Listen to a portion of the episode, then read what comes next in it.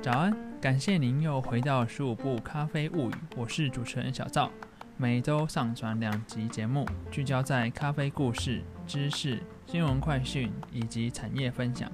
快准备好您的咖啡，节目马上开始哦！Uh, welcome to uh, 15 Workshop uh, broadcast. Uh, we have a very, very, very special people here. Uh, so uh, I, I let, let her uh, introduce herself about, you know, couple of, mi- couple seconds. Introduce.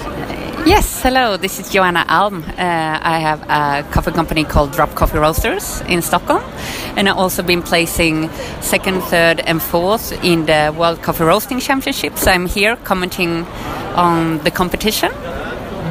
So this is the first time you came to Taiwan. How do you feel? Yeah, it is the first time. I'm very impressed. Like, we're selling a lot of coffee from our web shop to Taiwan. And uh, I'm so curious to see who this audience is. So I'm really, really excited for it. Like, for flavor, for service, for, you know, the whole culture. It feels uh, like Taiwan is one of the leaders in technology, but also in food and flavors. So I'm very much looking forward to being here. So uh, you, I, I know you've been in uh, coffee industry so many years. So what's the, what do you think about the change, uh, coming change and innovation processing in coffee? So what's the future will be, has another wave or something are going to change? What do you think about that?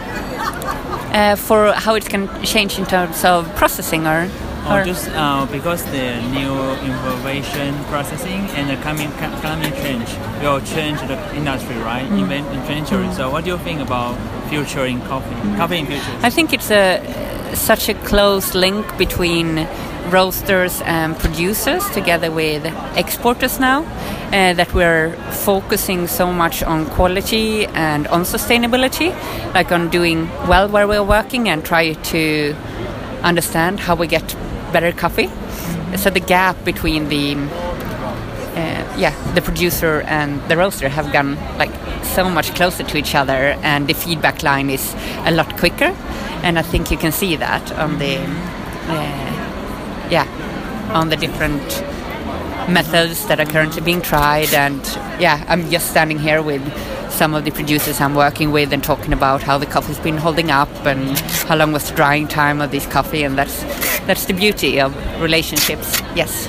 Okay. Uh, uh, it's, it's the end of uh, 2019. So what's the plan in 2020? Oh. Do you have it? Uh, yeah, I want to make my business grow. So, like, I used to compete a lot, uh, and last year I wrote a book.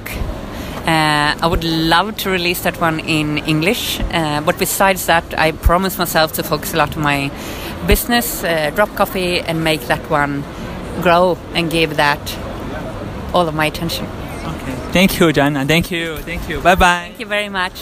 Thank Okay. you.